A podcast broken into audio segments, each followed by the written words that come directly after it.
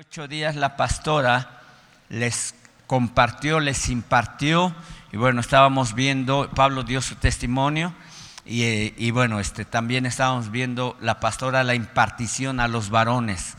¿Cuántos va- varones, cabeza de hogar, eh, están aquí? Levante la mano. Amén, muy así. Recuerdo que Dios nos ha dado una gran responsabilidad y me dio mucho gusto la manera en que imparti- impartió la pastora hace ocho días y bueno, vamos a seguir adelante. Quiero seguirles compartiendo del tema en el proceso en los hijos de Dios. No es igual el proceso en los que no son hijos de Dios que en los que son hijos de Dios.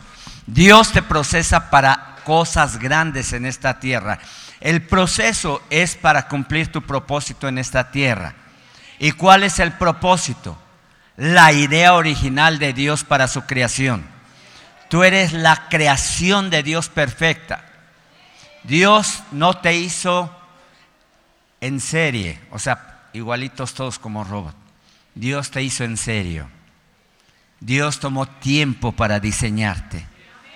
Para y te está perfeccionando. Mire, hablando de perfección, de perfeccionar, me da mucho gusto, bueno, no sé si esté el otro, pero uno por lo menos, un valiente que comprometió su vida para casarse. Ponte de pie, hijo. Él es uno, pero no sé si está el otro varón. Esta semana, dos varones se comprometieron. Ah, ya está Sergio, ya está. Muy bien. Felicidades, hijos. Ellos les dieron el anillo de compromiso a su prometida. Esos son varones de verdad. Esos son varones que se fajan bien los pantalones. Muy bien, porque ahora ya no quieren pasar ese proceso. Sexo y si nos entendemos con el sexo, porque es lo que empiezan. Entonces, esa es la diferencia. Igual con Dios, no lo puedes tomar por una noche nada más e irte. Dios es Dios, te comprometes para vivir para Él. No lo tomas como un botiquín, lo tomas para vivir para Él y que le honres toda tu vida. ¿Cuántos dicen amén? Muy bien. Bueno, vamos a este con este tema procesos o el proceso en los hijos de Dios para cumplir tu propósito. Un proceso, el significado, le voy a dar cierto repaso de hace un mes. El proceso es, ah, es ir en progreso continuo, acción de ir hacia adelante, conjunto de acciones sucesivas de un fenómeno natural o artificial o espiritual. Ese es un proceso. Entonces, eh, Dios nos está procesando. ¿Cuántos sienten que Dios lo está procesando? ¿Cuántos dicen, no me voy a resistir a mi proceso? Mire, cuando usted se resiste al proceso, le va a doler el doble. Usted sabe, cuando le van a poner la inyección y se pone duro, hasta ni la aguja entra. Y la nacha está pero bien dura. En cambio ya así flojito y cooperante entra y sale. Entonces, permite que Dios trate contigo así flojito y, cooperando. No, que, "Ay, este no me gusta, es que por qué cuestionando a Dios en todo. Dios no es tu igual, de nuevo te vuelvo a decir, Dios no es para cuestionarlo. Dios es justo y perfecto en todas sus acciones y decisiones conforme a su palabra de Dios. Sí, otros, otros no saben. Dice, ¿por qué? Ah, La gente pregunta, ¿por qué la gente muere? Por ignorancia preguntan. ¿Por qué la gente le pasa esto? Porque tienen ignorancia de lo que es la justicia de Dios, el orden de Dios y las leyes espirituales que rigen todo el universo. Estas son las leyes espirituales que rigen todo el universo, que están sobre los demás reinos de todo el universo. El reino de Dios está sobre todos los demás reinos de la tierra y sobre los demás reinos demás, la- el reino mineral, el reino animal, el reino vegetal, todos los demás reinos. El reino de Dios está por encima de todos esos reinos. La ley del proceso es el medio por el cual algo o alguien es formado para llegar a un fin, a una meta. Es una serie de acciones continuas tomando lugar en nuestra vida para llegar a nuestro destino. Otra vez, se lo voy a casi deletrear. La ley del proceso es el medio por el cual algo o alguien es formado para llegar a un fin, a una meta. Es una serie de acciones continuas, pasos o cambios continuos tomando lugar en nuestra vida para llegar a un destino. Ahora, recuerde que todos tenemos un llamado, un propósito y un destino. Falsamente vi en la semana un letrero, no sé dónde, por dónde, decide cambiar tu destino. Ok, todos tenemos un llamado. Desde que fuiste prenatal, antes de la fundación del mundo, Él ya te había escogido. Ya había visto tu rostro, ya había, sabía todo, pero ese, ese, ese, ese tiempo en la tierra llevó un proceso para que tú llegaras a esta tierra. Ahora, el llamado es santo, no lo puedes tomar ligeramente. El llamado es santo. Todos somos llamados a ser santos. Diga santo. Amén. Somos santos. ¿Qué significa santo? Apartado. O eres santo o eres Blue Demon. Bueno, como quiera usted llamarlo. Exactamente, somos santos, apartados para Dios. Recuerde que en el reino de Dios no hay nada intermedio. En el reino espiritual no hay, no hay ningún vacío. O está Dios o está el enemigo. O es blanco o es oscuro. No hay nada. Pues no me voy a meter tanto, pero eh, yo amo a Dios, usted sabe. Todos los días le agradezco. Hay 100 millones de mexicanos que dicen lo mismo. Los otros 30 millones, quién sabe qué son agnósticos, ateos, quién sabe qué serán, pero así dice el INEA, que pues, esa cosa. Ahora, Dios usa personas, ah, perdón, tenemos un llamado, el llamado es santo. Ahora, muchos son llamados, todos aquí son llamados, pero la disposición es la diferencia. Pocos escogidos. Usted sabe, cuando estamos jugando fútbol, eh, en la banca, el que queda en la banca, es porque el que fue este, echado por huevo, llévatelo, quién sabe cómo le dicen. o sea, pero el que está en la banca, en el fútbol, cuando entrena al mismo ritmo, y el entrenador, ¿sabes qué? Necesitamos un jugador adelante. ¿A quién va a agarrar? ¿El flojo? El que ahí está, échale ganas me brinca, salta, salta, salta, dando. Eh. ¿A quién va a agarrar ese entrenador? Al que se la puso al mismo nivel del estrella, del crack, del titular. Muchos llamados, pocos escogidos.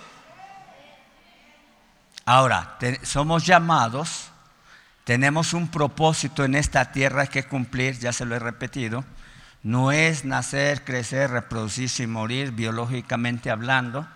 No es eh, nacer, comer y reventar y ya hacer todo eso. No. Tenemos un propósito. La idea original de Dios para tu vida fue crearte para la alabanza de, su gloria. No fuiste creado para perder la vida en esta tierra en una forma terrenal y material. Somos materialistas, sí pero nuestra mente no está en la tierra. No somos gallinas, somos águilas. A ver, ¿cuántas águilas hay aquí? Dile al que está junto a ti, no seas gallina.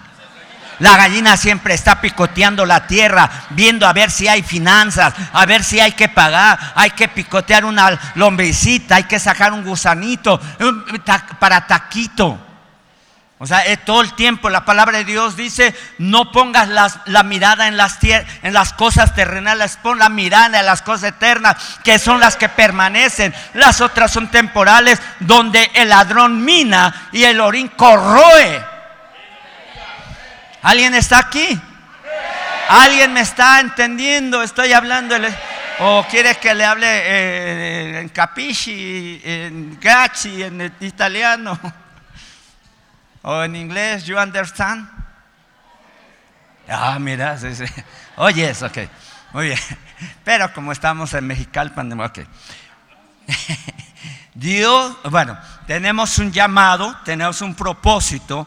La idea original de la creación en ti no es perder la vida en esta tierra solamente por complacer a tu carne. Tienes que vivir para Él. Si no hay una función correcta en tu propósito, si no cumples tu propósito, difícilmente vas a llegar a tu destino. ¿Cuál es nuestro destino? Nuestro final. ¿Dónde está nuestro destino? Ahí en la eternidad.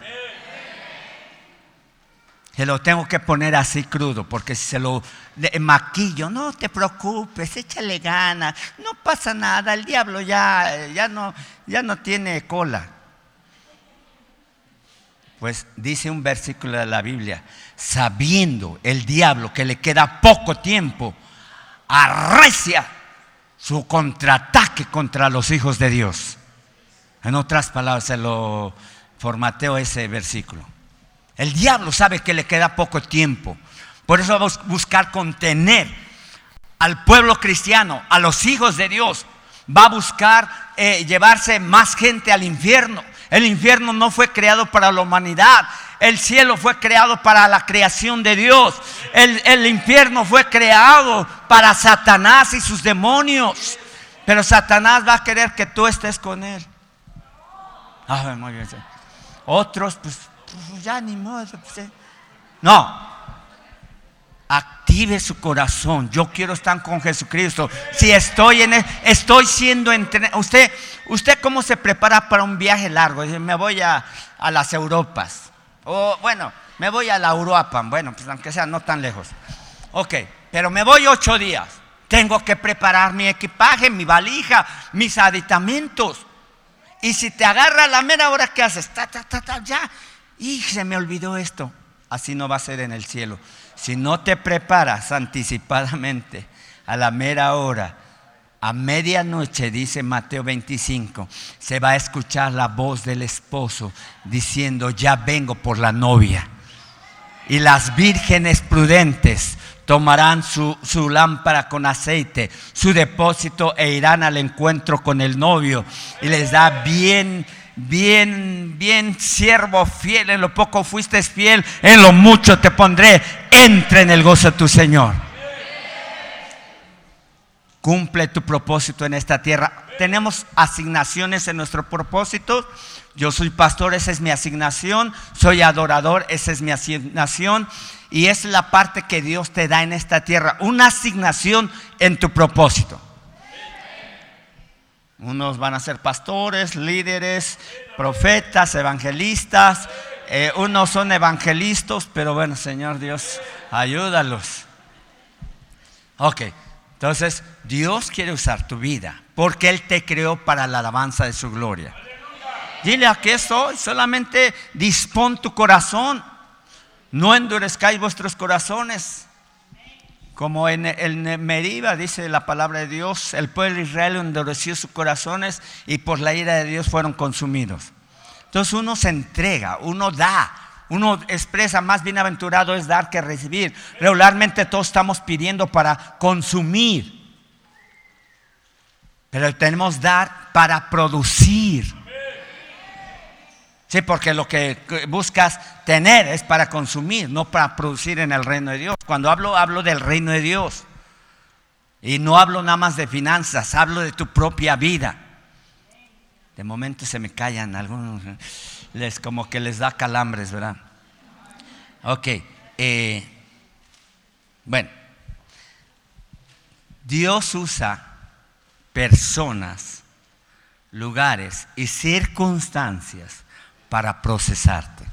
Rápidamente, eh, Filipenses 2, que es parte de, del um, Filipenses 2, ¿qué? Haya pues en vosotros te sentir que hubo en Cristo Jesús, el que no estimó a ser igual a Dios, sino que se despojó. Digo, Filipenses 2. Estamos acá. Mire qué pantallota. Gracias a Dios. Gracias, sí.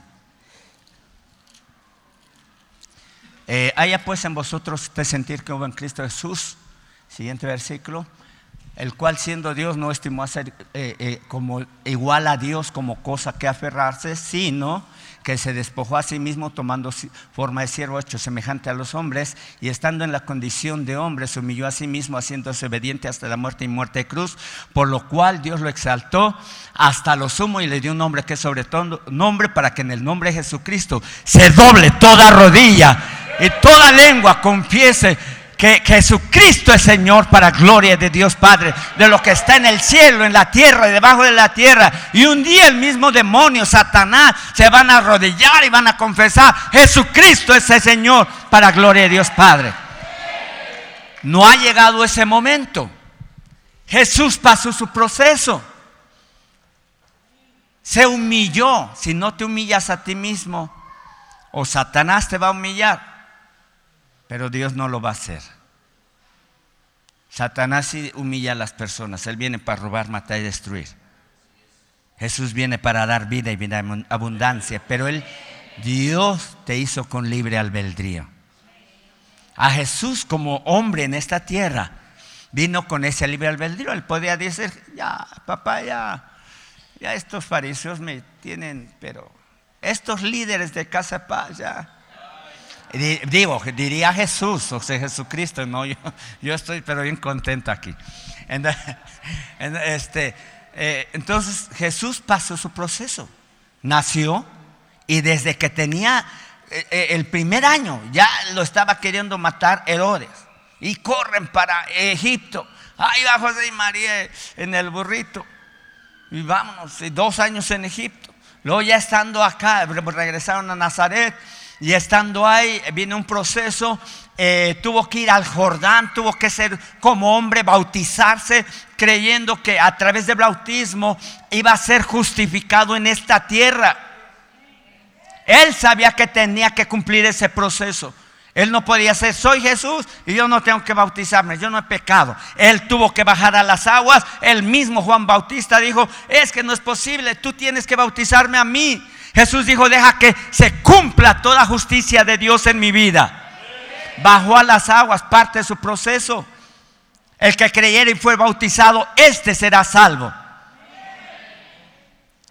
Muchos dicen, es que todavía no está listo para bautizarme. No necesitas estar listo. El que creyere. Hay unos que creen, pero no le creen. Hay unos que creen en Dios, pero ya no le creen a su palabra. Hay unos que creen en Dios, pero ya no le creen lo que dice Dios. El ser y el hacer.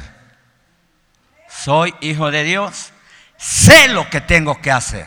Jesús sabía bien lo que tenía que hacer. Se humilló a sí mismo, pasó un proceso, anduvo en la tierra. Mire, cuando, cuando estuvo en la carpintería, nadie lo peló.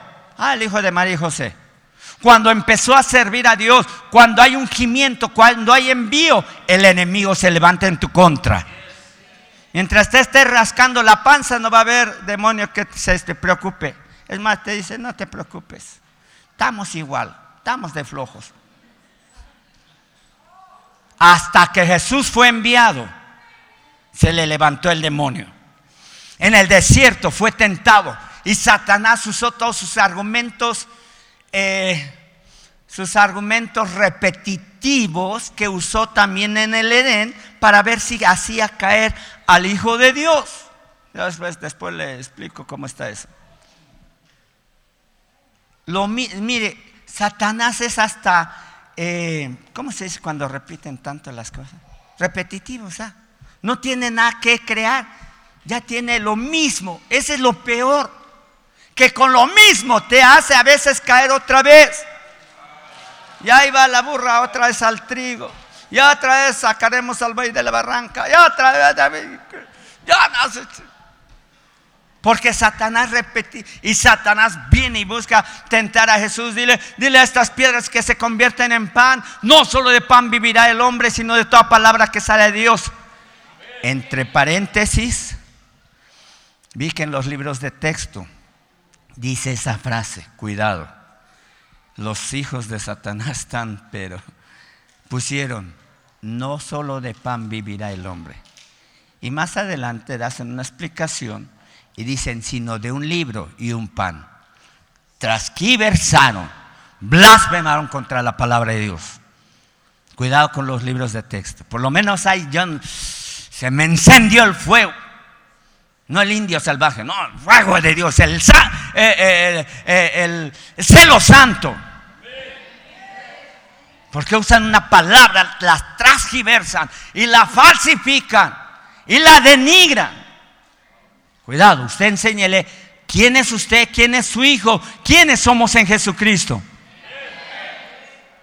Muy bien. Entonces, Dios usa, eh, Jesucristo pasó su proceso, estamos en el desierto. Eh, Jesús salió de la tentación, dice la palabra de Dios que fue tentado en todo pan, come pan, mira, tienes hambre. Ah, mira, este, dile, que dijo, avíntate de, de, ese pináculo del templo. Dice Salmo 91, a sus ángeles mandará, mire, Satanás repitió el Salmo 91, a sus ángeles mandará para que tu pie no en piedra. Los Jesús le dijo, no tentarás al Señor tu Dios. Después lo llevó donde vio todos los reinos y todos los tesoros y todas las riquezas de todos los reyes. Mira, te lo voy a dar a ti. ¿Cómo se te harían los ojos como de huevo reventado? Sí, sí, eh, yo creo que es de Dios. Por eso Dios te da poco a poco. Y cuando eres infiel, dice, estaba confiando en ti. Pero cuando eres fiel, dice, te voy a dar más. El que es fiel en lo poco, Dios le va a confiar lo verdadero. En Lucas 16, 10. A ver si rápido me lo ponen. El que es fiel en lo poco, en lo más va a ser fiel. Lucas 16, 10. Vamos, que prenda, préndete, ábrete sésamo. Bueno, no. ¿Dónde está? ok, muy bien. Entonces, eh, cuando tú entiendes que ese proceso y, en lo que muy poco es injusto, también en lo más va a ser injusto. El que es fiel en 100 pesos y da su diezmo 10 pesos, Dios le va a confiar mil pesos. Y no estoy pidiendo dinero, estoy repitiendo la palabra de. La gente ignorante dice, ah, ya están pidiendo dinero en la iglesia. Cada vez que decimos algo de la palabra de Dios y alguien dice eso, está blasfemando contra Dios. Porque la palabra de Dios no se puede contradecir. Gracias. Entonces, por eso usted debe de entender, Toda la, Biblia está llena de sabiduría en las finanzas. Hablan lo negativo o hay proverbios antitéticos que habla lo positivo y lo negativo. Lo provechoso y lo que se, desaprovecha. Eso es como algo antitético. El que es muy, muy fiel en lo poco, también en lo más va a ser fiel. Ahora, todo esto habla de este proceso que Jesús, mire, si Jesús hubiera botado la talla en el desierto, ¿le gusta estar en el desierto? La, la, pues lo estamos cante y cante, pero bueno. Yo también no quería regresar al desierto, pero la, la, la, la, la, la, la, fiesta, fiesta, fiesta en el desierto. Bueno, un ratito. Vamos a, pedirle a Dios que hay en el desierto abra unos centros comerciales. ¿Sabe usted literalmente en Israel, en la nación de Israel. Dice la Biblia que él abriría ríos en el desierto, eh, ríos en el sequedal y caminos en el desierto. Literalmente han hecho del desierto un oasis.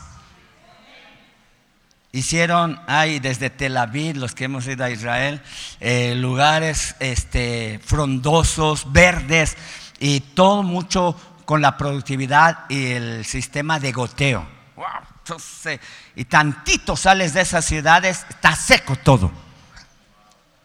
Entonces, uno puede estar en el desierto, pero puede entender que si estamos en el proceso en obediencia, el proceso va a ser más ligero sea cual sea, sea la forma que se presenta. Mira, estaba en el desierto y el pueblo de Israel ya estaba este, este, reclamando, eh, murmurando contra Dios, queriendo matar a su pastor.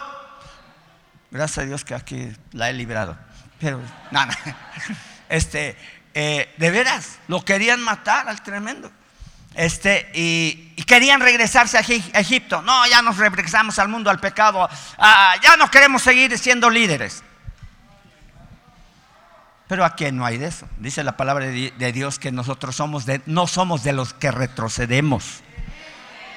Como hay unos que otros amencitos. Bueno. Y sabe Jesús, no botó la toalla en el desierto. El pueblo de Israel por necio, por murmurador, por rebelde, así lo dice la palabra de Dios, se quedó 40 años en el desierto. Yo no sé cuántos quiere estar en el desierto. Ahorita cantamos un ratito y nos regresamos a la ciudad. O sea, es como estar en eh, Dubai.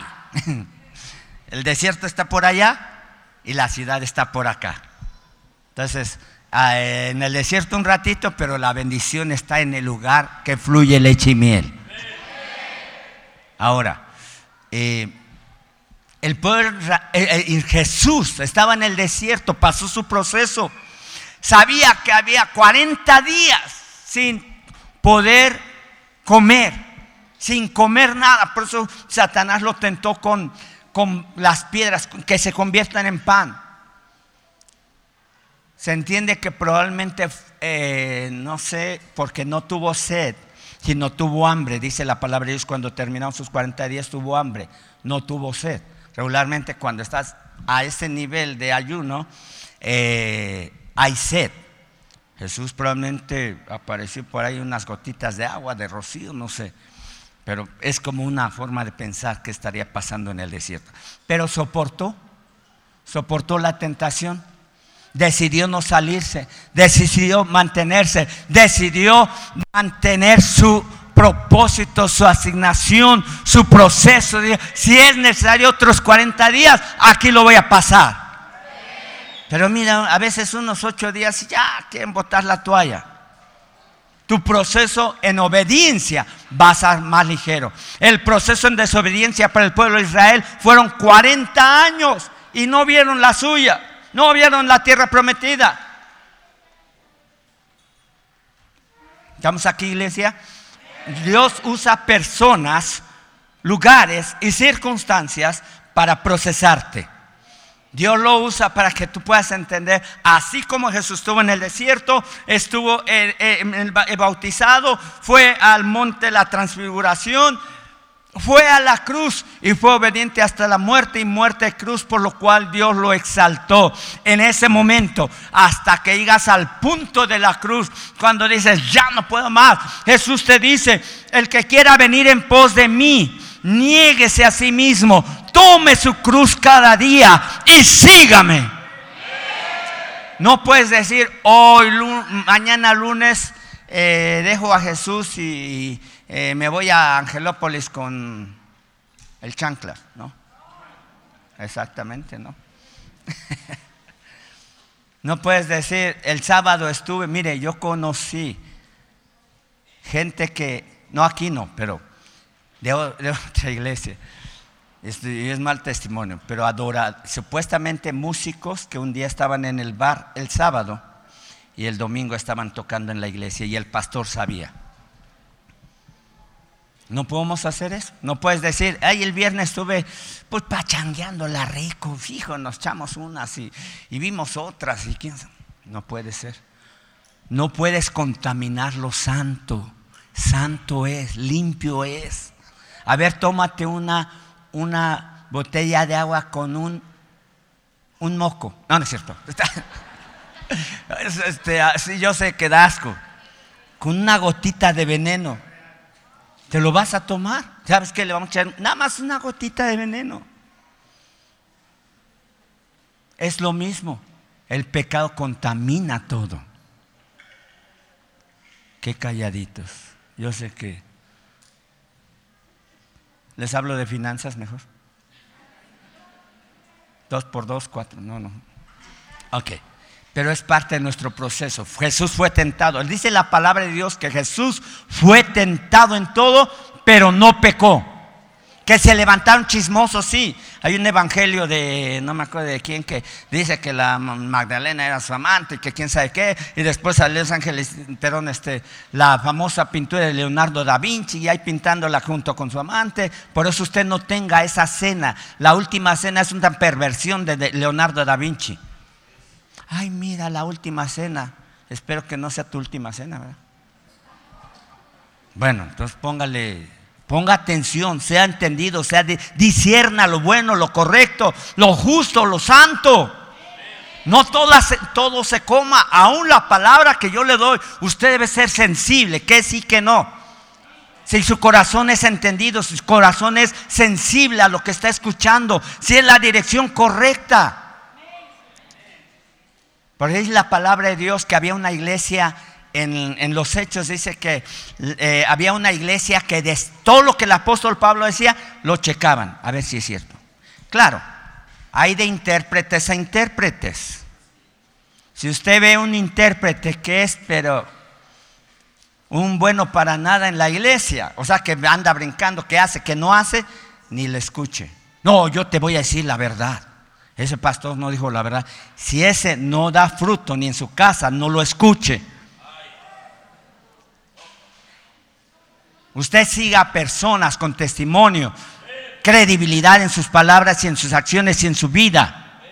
Y que su esposa y sus hijos le digan, sí, esto es real.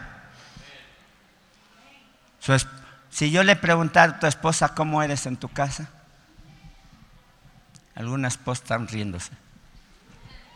No sé. Hoy no vino, andas de chino libre. No, no sé. Chequenmelo, por favor, que, y mándenme el reporte. o sea, Dios sabe lo que, cómo debemos vivir cada día, cómo debemos manejarnos cada día. Y es parte de nuestro proceso. Dios usa personas. Y tu esposa a veces puede ser un proceso. Híjole, es que ya no la aguanto en el momento que tú, digas, varón de Dios, ya no amo a mi esposa, ya no amas a Dios. Ya Dios no está en ti. El que no ama no ha conocido a Dios porque Dios es amor. 1 Juan 4:8. El que no ama no ha conocido a Dios porque Dios es amor. En el momento que diga, no, ya está, antes la veía como Coca-Cola, ahora como chela. No, quién La empiezan a depreciar, a denigrar y a hablarle cosas incorrectas. Ama a tu esposa. Ama a tu esposa. Esos amén están muy católicos. Bueno, está. Señor, que un, un amén pentecostés que sí, amén, me la voy a comer enterita. Ay, joder. Ok. Se requiere un proceso para llegar a nuestro destino. Se requiere un proceso para cumplir nuestro propósito en esta tierra. Y no permite ser proceso. Miren, en la iglesia tenemos un proceso en la visión. Así como Jesús pasó un proceso. Primero, hijo obediente dentro de la carpintería de a sus padres. Hijo obediente. Diga obediente. Pero créaselo usted mismo, diga obediente. Bueno, ya que. Obediente. Obediente a sus padres terrenales, pero también obediente a su Padre Celestial. Aún en el último momento sabía que iba a ser crucificado, que su proceso iba a ser muy doloroso, que le iban a arrancar la misma piel, que iba a derramar toda su sangre, que sabía que eso iba a ser doloroso. Mire, yo sé que Jesús ya pasó ese proceso. Pero muchas veces vamos a estar en un proceso. Aún la Biblia dice que nosotros no hemos derramado nuestra sangre por Jesucristo. Pero muchos cristianos sí lo hicieron. El mismo apóstol Pedro primero le dijo, Jesús, yo voy a ir contigo hasta la cruz. Andaba de hablador a los ocho días. Jesús dijo, he de ir a Jerusalén porque me han de, eh, golpear, me han de rechazar, me van a hacer de mí y me van a crucificar. Y Pedro se le pone enfrente y le dice, no maestro, no vayas a Jerusalén. ¿Qué le dice Jesús a Pedro? Apártate de mí, Satanás. Usted nunca le diga eso a su esposo. ¿eh? No, no, no, no. No, usted, amado esposito, déjame ir a la iglesia. Déjame ir a la iglesia, mira, déjame ir a la oración, no nunca le vayas, te, vayas con la guadaña por Y esposo, permítale a su esposa venir a buscar de Dios si usted no lo hace. Pues más amenes de mujeres, ¿qué pasó? Sí, porque el esposo se puede estar peleando contra Dios cuando impide que busque de Dios y le sirva a Dios. Igual, lado contrario. Esposa nunca impida que su esposo sirva y busque de Dios. No, no, no vayas, no hagas, no des. No, no hagas, no des, no vayas. Esa es una Jezabel. Una Jezabel manipula. Tiene un concepto de manipulación. No, no, ¿a poco no vas a estar conmigo? Es manipulación. Va a buscar a Dios, va a servir, va a leer la Biblia. Si va a leer, va, va mire, cuidado con ese espíritu jezabélico. Es manipulador hasta las chanclas, hasta las cachas. Bueno, regularmente opera en las mujeres. Deje que su esposo, si su esposo dice, voy a dar unos cuantos billetes de más. Y ah, a ti no me das. No. no importa si lo da la iglesia, si lo da otra persona, permite que ella, permita que él siembre. Igual contra si su esposa quiere dar, no le impida. No sé, porque cuando es dar, más bienaventurado es dar que recibir. Dad y se te os dará. Nunca Satanás te va a decir da. No, Satanás, no, no des, no des, ¿cómo? Mira, en la iglesia te están manipulando. Alguien dijo aquí que los hipnotizábamos. Ve a, a, mis ojos fijamente. No, no. Eh, duerme. Pues ya se me durmieron varios, eso sí. sin hipnotizarlos. Pero bueno, eh, eso sin hipnotizarlos se me duermen. Pero usted debe de saber la palabra correcta, la palabra escrita. Muchas veces pasamos mucho tiempo eh, leyendo la escritura para que usted vea. No la malinterprete. De nuevo le vuelvo a decir, hay intérpretes de conformismo, de conformidad y de, de deformidad. ¿Por qué? Porque se quieren que la palabra se amolde a ellos no, mira, aquí dice que quién sabe qué, sabe que Satanás sabe más la palabra de Dios que tú. Jesús, eh, Jesús, el diablo le dijo a Jesús la misma escritura. Satanás repite la escritura de memoria. Ahora, no es que nos las aprendemos de memoria y nos las apliquemos. Eh, cuando usted diga, Jehová es mi pastor y nada me faltará, usted está activando el poder de las eh, de, las riquezas en su vida. Pero antes tuvo que dar Jesús, eh, Él es mi pastor y nada me faltará. ¿Qué tuvo que hacer usted antes? No, someterse al pastor.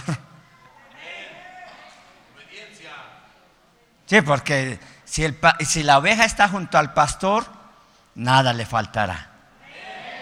Sí, claro, olvídese, si le le voy detallando ese versículo, está muy profundo. ¿Sabe qué? Yo fui pastor de ovejas de, ahí en, la, en el monte, ahí íbamos a, pastorear las ovejas. Apenas fui a la tierra en mamá y me recordaba los lugares donde íbamos a. Y mire, como éramos adolescentes, jugábamos y una que otra oveja, ya sabe usted, la rebelde, la acelerada, la que no oye a su pastor ya cuando veíamos, alguien gritaba, las ovejas, y córrele. Eran como 20. Una o dos, ya no las encontrábamos. Sí, teníamos que andar recorriendo entre las nopaleras, que eran nopaleras, este, hasta encontrar las ovejas. Jehová es mi pastor y nada. En lugares de delicados Pero si te dejas, ¿sabe que a algunas ovejas se les amarra una, pierna, una pata de adelante y otra de atrás cruzada? Porque esas son aceleradas. eh, quiero ministrar a los que sienten que son muy acelerados.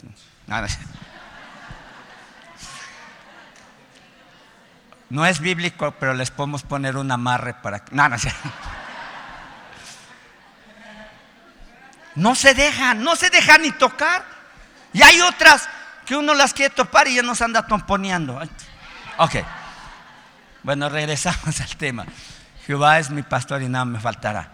Ahora, siempre esa relación uno debe entender que Dios quiere seguirse mostrando a, tu vida a través de circunstancias, sean fáciles, difíciles, pero Dios quiere eh, eh, trabajar diariamente contigo. Mire, el espíritu de esta generación quiere todas las cosas rápidas y pronto, al instante, un botón y que ya salga todo. La verdad, la tecnología está avanzando. Mire, entre paréntesis le voy a decir lo que está pasando en los últimos tiempos. Ya se dio en, la en, una iglesia cristiana ortodoxa el primer servicio digital por una computadora. No por un pastor por medio de un sistema. No, los programas que tenía la computadora lo abrieron y formatearon para que diera una predicación y ministró a la iglesia la computadora.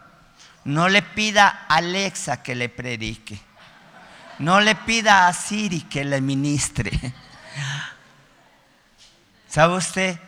No se conforme a través de línea todo el tiempo. Ahora es lo que cómodamente, véngase, y si tiene la oportunidad, véngase esos 52 domingos al año a la iglesia. No se quede echado en su casa. Sí, porque estamos bien. Ay, sí, sí, pastor, predíqueme y acomoda la, almohadita. Pásame el café. Amén. Está, o sea, pero bueno, sale pues. Entonces, esta generación quiere las cosas cómodas. Esta generación cree en la gratificación rápida o instantánea. Esta generación quiere sexo y no compromiso para casarse.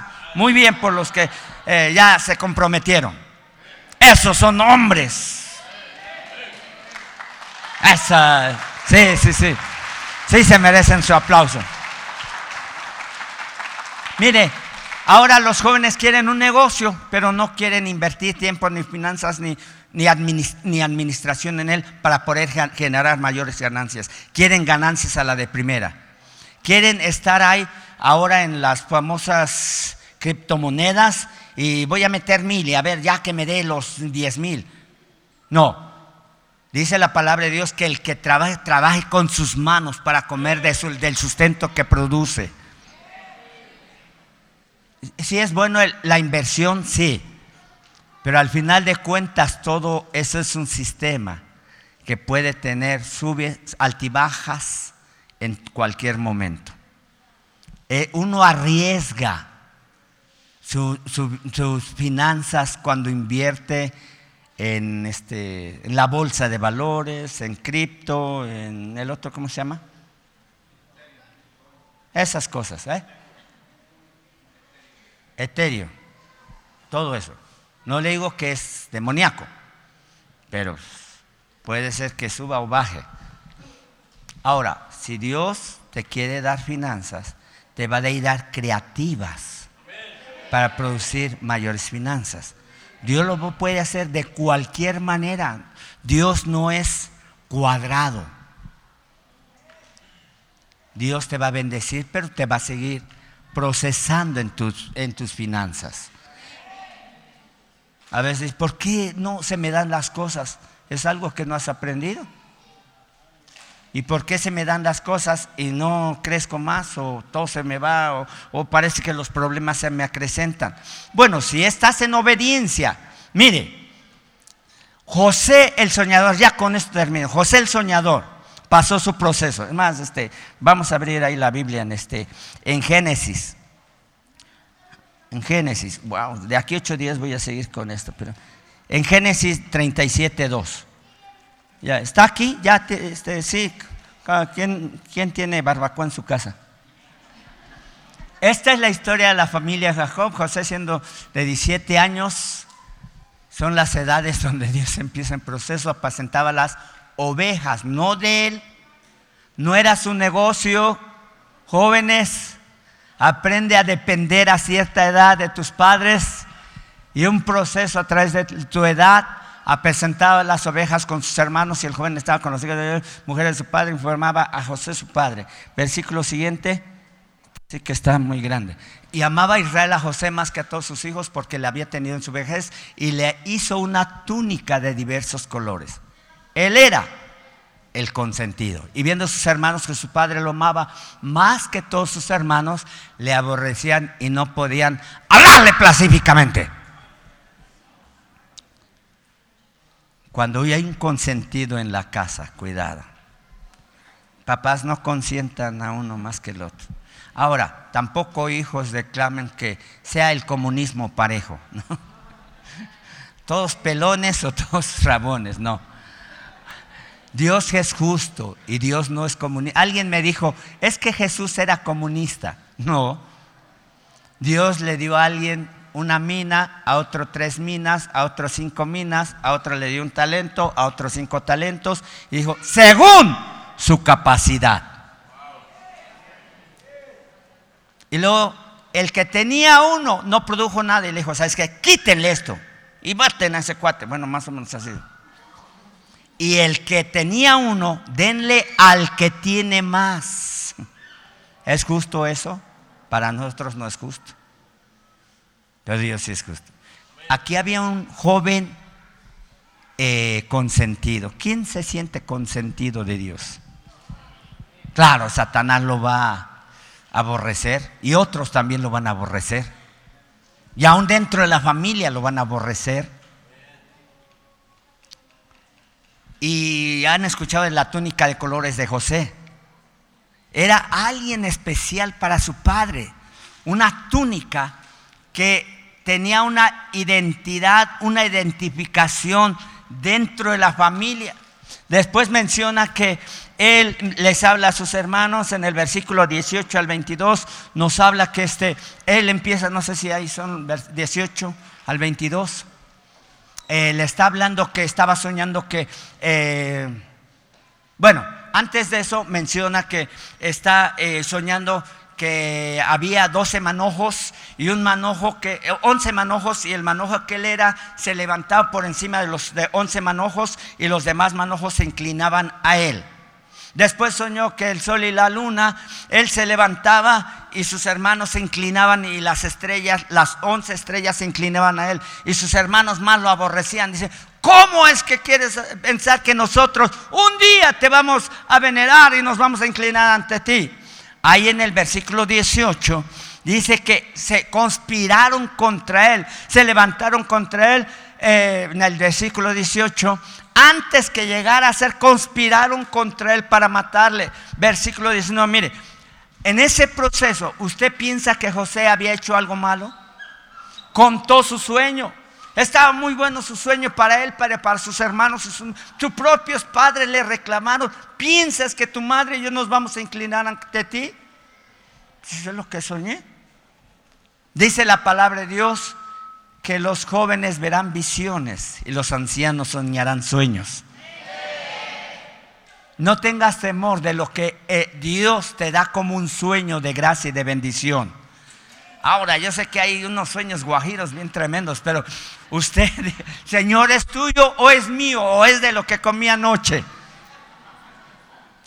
Pida consejo también. Ahora, no vaya con el, con el adivino. Oye, ¿qué es este sueño? O no vaya con su suegra. ¿Qué es este sueño? Pues lo va a mandar. Pues. Mejor este pida a alguien consejo espiritual que esté por encima de usted. Y dijeron el uno al otro, aquí viene el soñador, versículo 20. Y ahora pues venir, matemos, le echémosle en una cisterna. ¿Le gusta ese proceso para alguien de aquí? No, ni deseándolo, ¿verdad?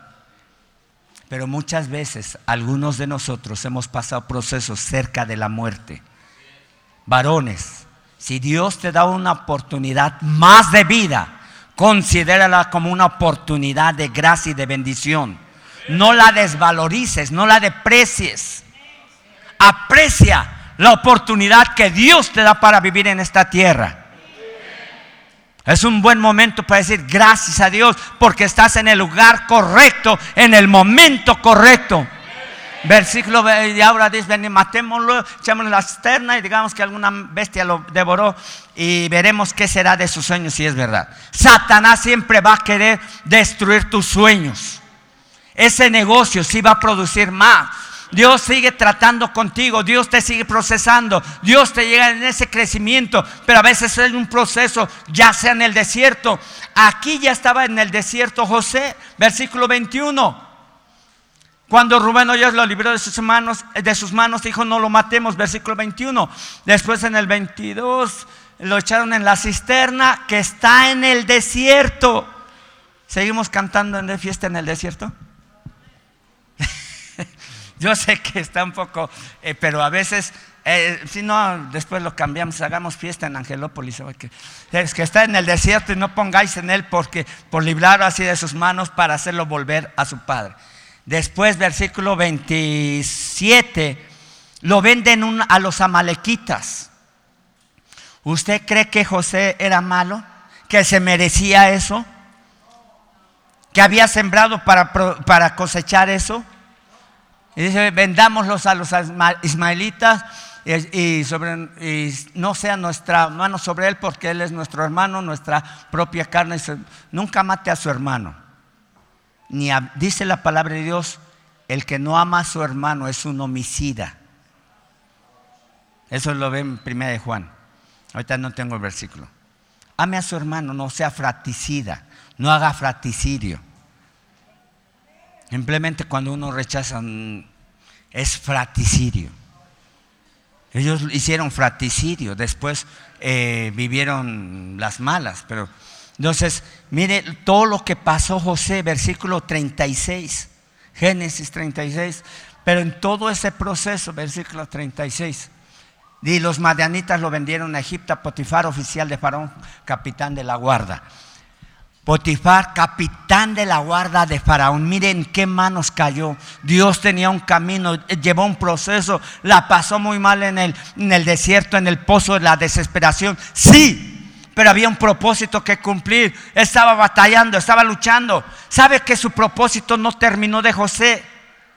En todo el proceso, aun cuando era el segundo de Faraón, el secretario de la nación más poderosa del mundo, su proceso no terminó hasta que perdonó a sus hermanos.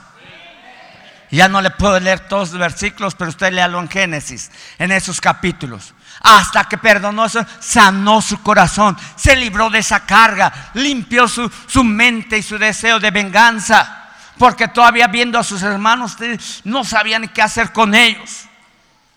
Dios te lleva por un proceso porque te quiere ir limpiando, te puede ir limando. La palabra de Dios dice que nosotros hemos de pelear con nuestro creador, nosotros hemos de pelear con el que nos creó. Somos formados en las manos del alfarero. Dios te puso en sus manos. Tú estás en las manos del alfarero. Deja que Él te forme. Algunos se han deformado porque no han dejado que Dios los forme y el mundo te va a deformar, Satanás te va a deformar, vienes todo eh, eh, eh, endurecido, a veces vienes todo con esas luchas internas, ya no quiero nada, y hay una lucha contraria al propósito de Dios, a la asignación que Dios te ha dado. No luches con tu, con tu creador. leemos ese versículo que está, vamos a ver en mm, Jeremías 18, 5 y 6 y con eso terminamos. Digan amén los dormidos.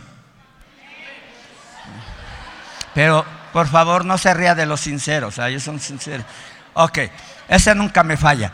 Entonces vino a mi palabra de Jehová diciendo, versículo 6, no podré yo hacer de vosotros como este alfarero o oh casa de Israel. Dice Jehová, he aquí como el barro en la mano del alfarero, así sois vosotros en mi mano, así sois tú, yo, somos formados en la mano de Dios. Observe esto, ya se lo mencioné.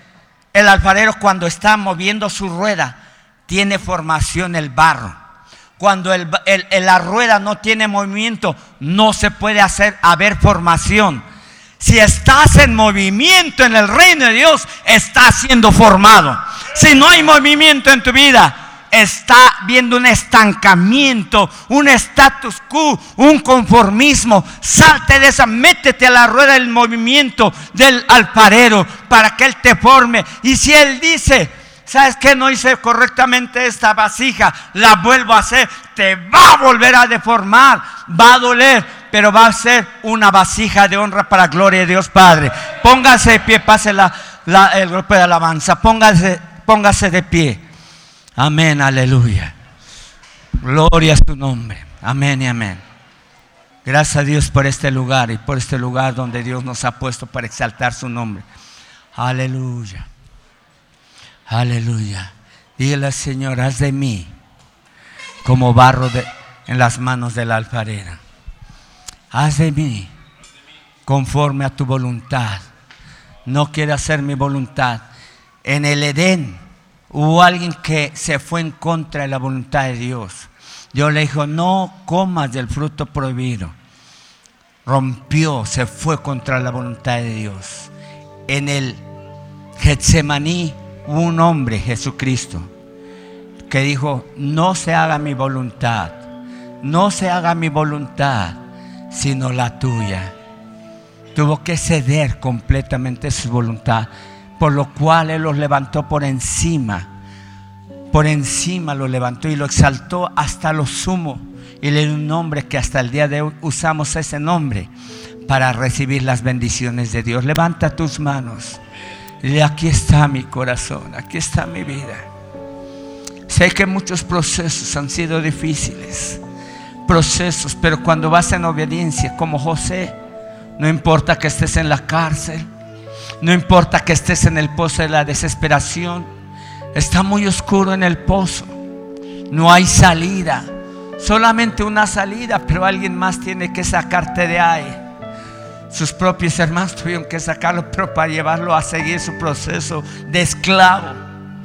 Dile, Señor, aquí está mi corazón. Sé que las cosas no han sido fáciles, pero quiero vivir sometido a tu voz, a tu palabra a tu pastoreo. Yo quiero descansar en pastos verdes. Ya no quiero seguir huyendo, ya no quiero seguir eh, luchando contra mi creador, contra el alfarero. Yo soy barro en las manos del alfarero. No tienes que esperar que Dios te diga todo así. Porque a veces somos tan necios que queremos que Dios nos conteste todo sí. Pero Él a veces dice sí a veces dice no, y es cuando el hijo berrinchudo se, se pone pero alterado. Y a veces te dice espera. Y es cuando la paciencia de vuestra fe, la prueba de vuestra fe, produce paciencia. La prueba es fuerte, pero es parte de nuestro proceso. La prueba ha sido a veces difícil dentro del hogar, dentro del matrimonio, dentro de las finanzas, dentro del ministerio, dentro del hogar. Nunca trates de brincarte el proceso. No creas las cosas con un chasquido de dedo. No quieras las cosas con un botón como microondas, listas, preparadas, como un marmarucha. Las cosas que duran haciéndose van a durar. Señor Jesús, yo quiero ser esa vasija de honra. En el nombre de Jesús. Es un tiempo de prueba, sí. Hay algo que durante la presión muchos botan la toalla. Durante la presión toman malas decisiones. Yo te aconsejo, nunca tomes una, una decisión mientras que estés bajo presión. Cuando las cosas se aclaren, decide. No cuando las cosas estén nubladas. Dile, Señor Jesús, haz tu voluntad en mí. Haz tu voluntad en mí. Yo quiero llegar hasta el final. Oh, mi amado Jesús. Aleluya. El principio era una idea presente